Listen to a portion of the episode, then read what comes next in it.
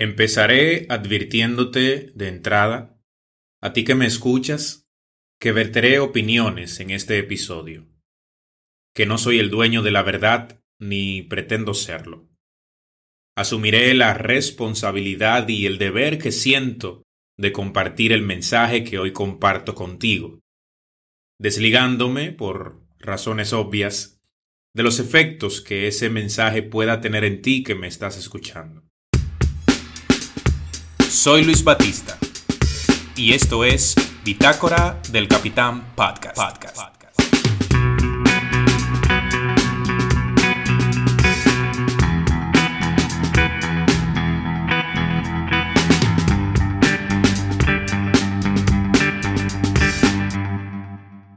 Parto de la paradoja de la tolerancia, que explicó el filósofo Karl Popper en 1945 que básicamente propone que la tolerancia ilimitada puede llevar a la desaparición de la tolerancia.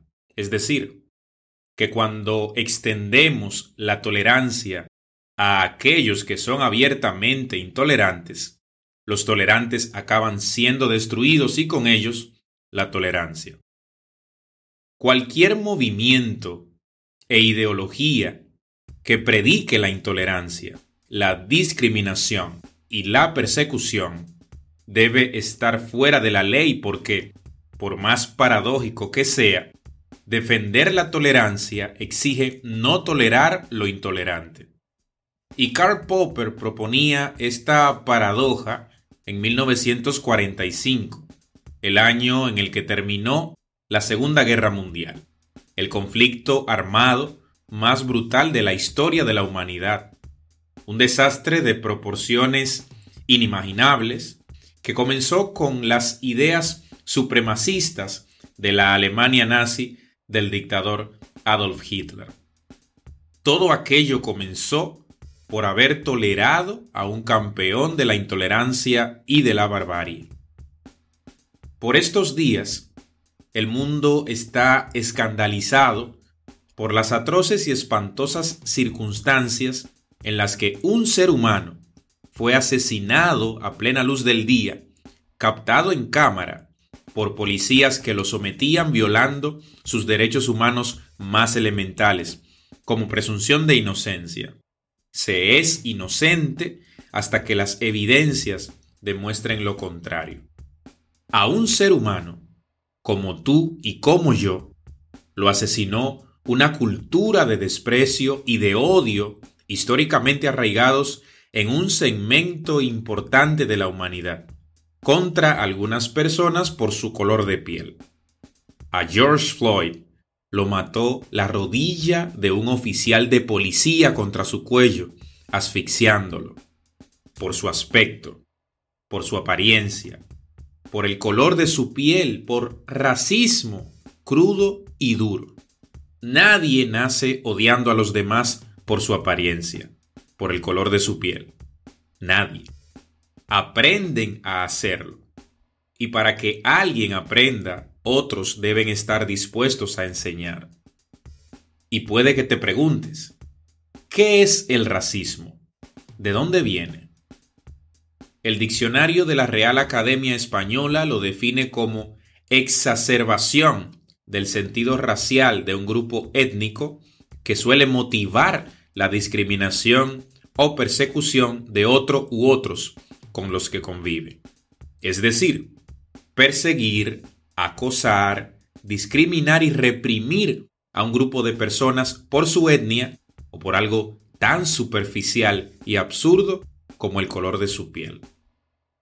Lo que le costó la vida a un ser humano como tú y como yo, y lo que ha generado un escándalo mayúsculo y manifestaciones de protesta en todo el territorio de los Estados Unidos y ha provocado además conmoción y solidaridad en la lucha contra el racismo en todo el mundo. Pero, ¿de dónde viene el racismo? Podría suponerse que sus orígenes se explican desde la historia contemporánea de la humanidad. Estados Unidos, el país en cuestión, tiene una larga historia de conflictos y tensiones por la cuestión racial, que me faltaría tiempo en este episodio para citarlos todos. Desde la abolición de la esclavitud en ese país, tras los pronunciamientos que Abraham Lincoln hiciera en ese sentido, y tras la guerra de secesión a finales del siglo XIX, se aprobó la decimotercera enmienda a la Constitución, que creó un vacío en la ley que ha consentido todo tipo de vejaciones hacia la comunidad afroamericana. Segregación, privación de derechos, como a votar, persecución y encarcelamientos sistemáticos, entre muchos otros. Hay nombres propios como el doctor Martin Luther King, Malcolm X y tantísimos otros activistas que han luchado por los derechos de la comunidad afrodescendiente. Pero además, hay que saber que Estados Unidos ha sido la nación más influyente en el mundo desde finales del siglo XIX y hasta nuestros días, desplazando de ese trono hegemónico a nada más y nada menos que al Reino Unido de la Gran Bretaña, que llegó a consolidar en el siglo XIX el imperio más grande de la historia, teniendo bajo su control colonias en los cinco continentes del planeta. Estados Unidos y Gran Bretaña, dos promotores históricos de ideas supremacistas blancas, dos campeones del imperialismo y de la doctrina del destino manifiesto, dos potencias que se han visto a sí mismas tradicionalmente llamadas por alguna suerte de providencia divina a regir los destinos de tantas naciones en el mundo como sea posible, para extender allí sus ideas de civilización, cultura y superioridad blanca, que han trascendido en el tiempo y han degenerado en despropósitos como la muerte violenta de George Floyd. Esa cultura y esas ideas alimentaron un sistema económico como la esclavitud por siglos, y esas ideas siguen siendo la raíz del desasosiego, la incertidumbre y la persecución de millones de personas en el mundo por el color de su piel. Es ley que toda acción arrastre también consigo una reacción, para bien o para mal. Y la indignación popular, no solo en Estados Unidos, sino en el mundo, no se ha hecho esperar. Las protestas han devastado el país en medio de una ya delicada situación con la pandemia del coronavirus y se han producido numerosos enfrentamientos violentos entre manifestantes y cuerpos del orden. Al momento de la grabación de este episodio, apenas uno de los cuatro oficiales involucrados en el asesinato ha sido sometido a la acción de la justicia.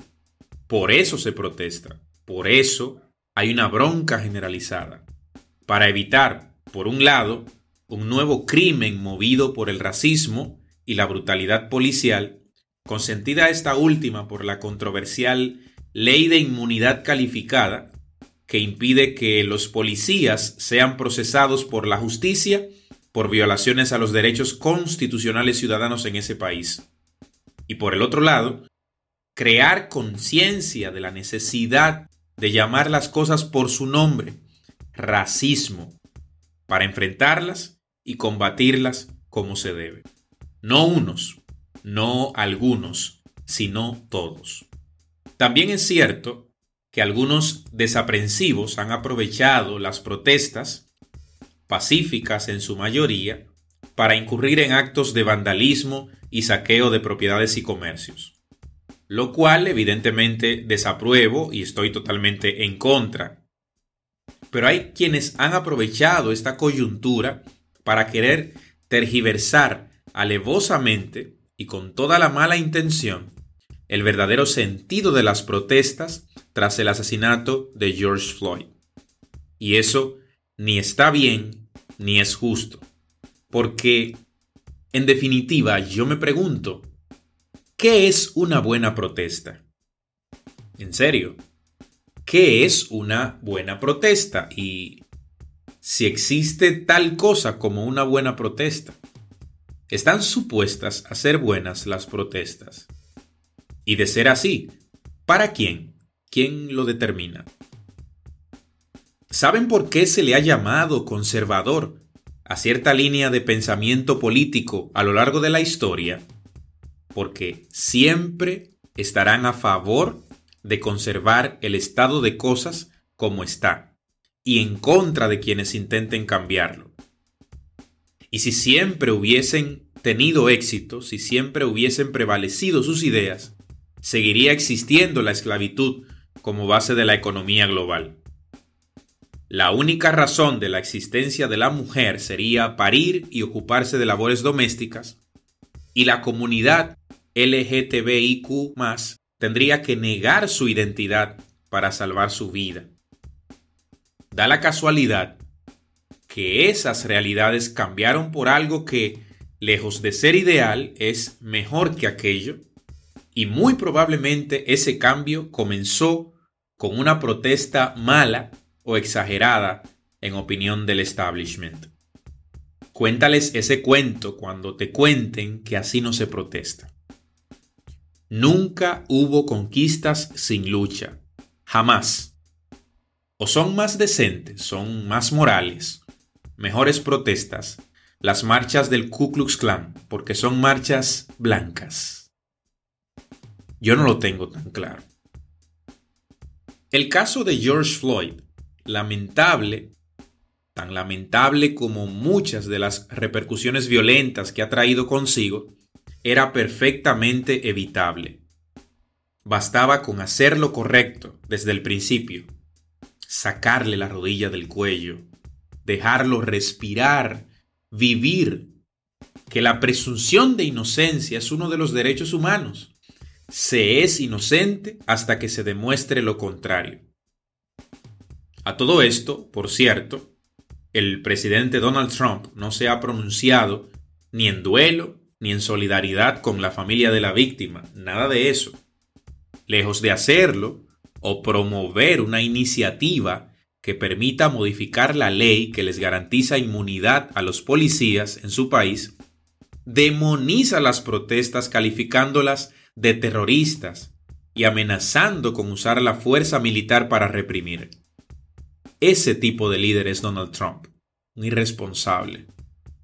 Y sí, por si no lo sabías, tú, yo y todos tenemos unos derechos que nos asisten solo por nuestra condición humana. Todos, no unos, no algunos, sino todos. Que no son derechos exclusivos para un grupo y excluyente para otros. Son derechos para todos los seres humanos. Por eso, insisto, debemos ser intolerantes con la intolerancia. Tenemos que entender de una buena vez que es precisamente esa la razón por la que deberías ser un defensor de los derechos de la mujer, un activista del movimiento feminista. Que por eso deberías ser un activista por los derechos civiles, por los derechos y las libertades de las personas como George Floyd. No solo estos días, porque el tema está en el tapete, sino siempre.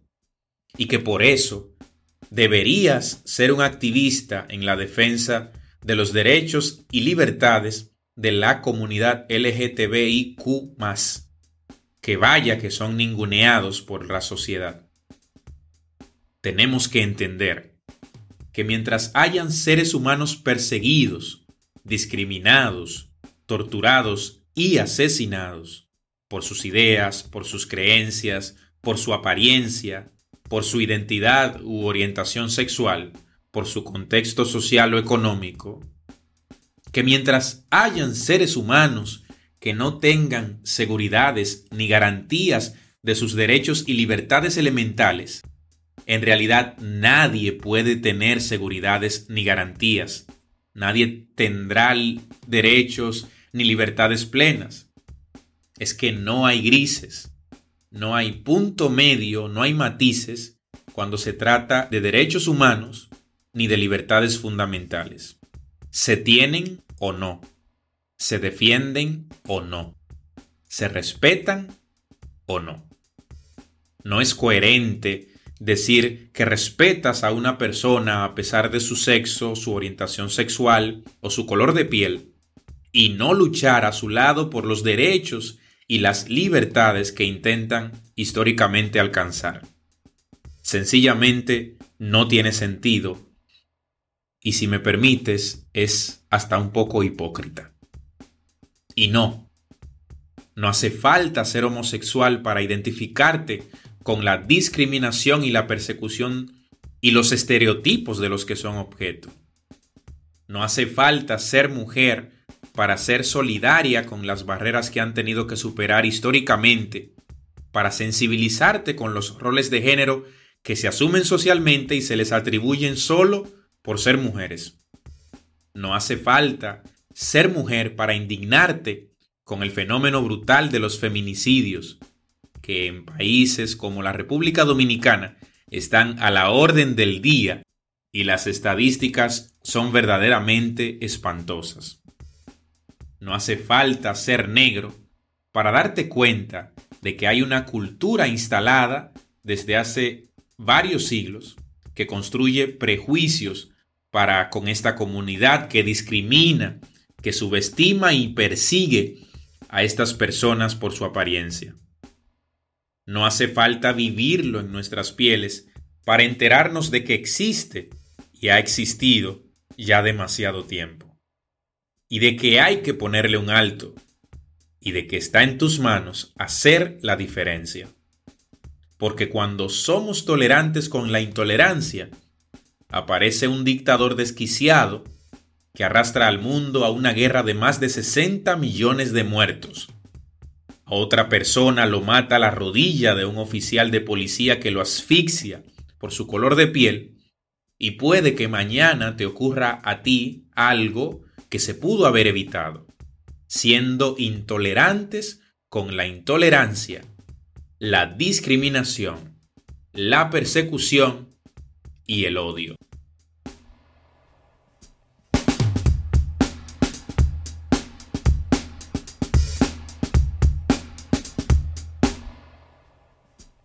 Así termina este episodio de Bitácora del Capitán Podcast.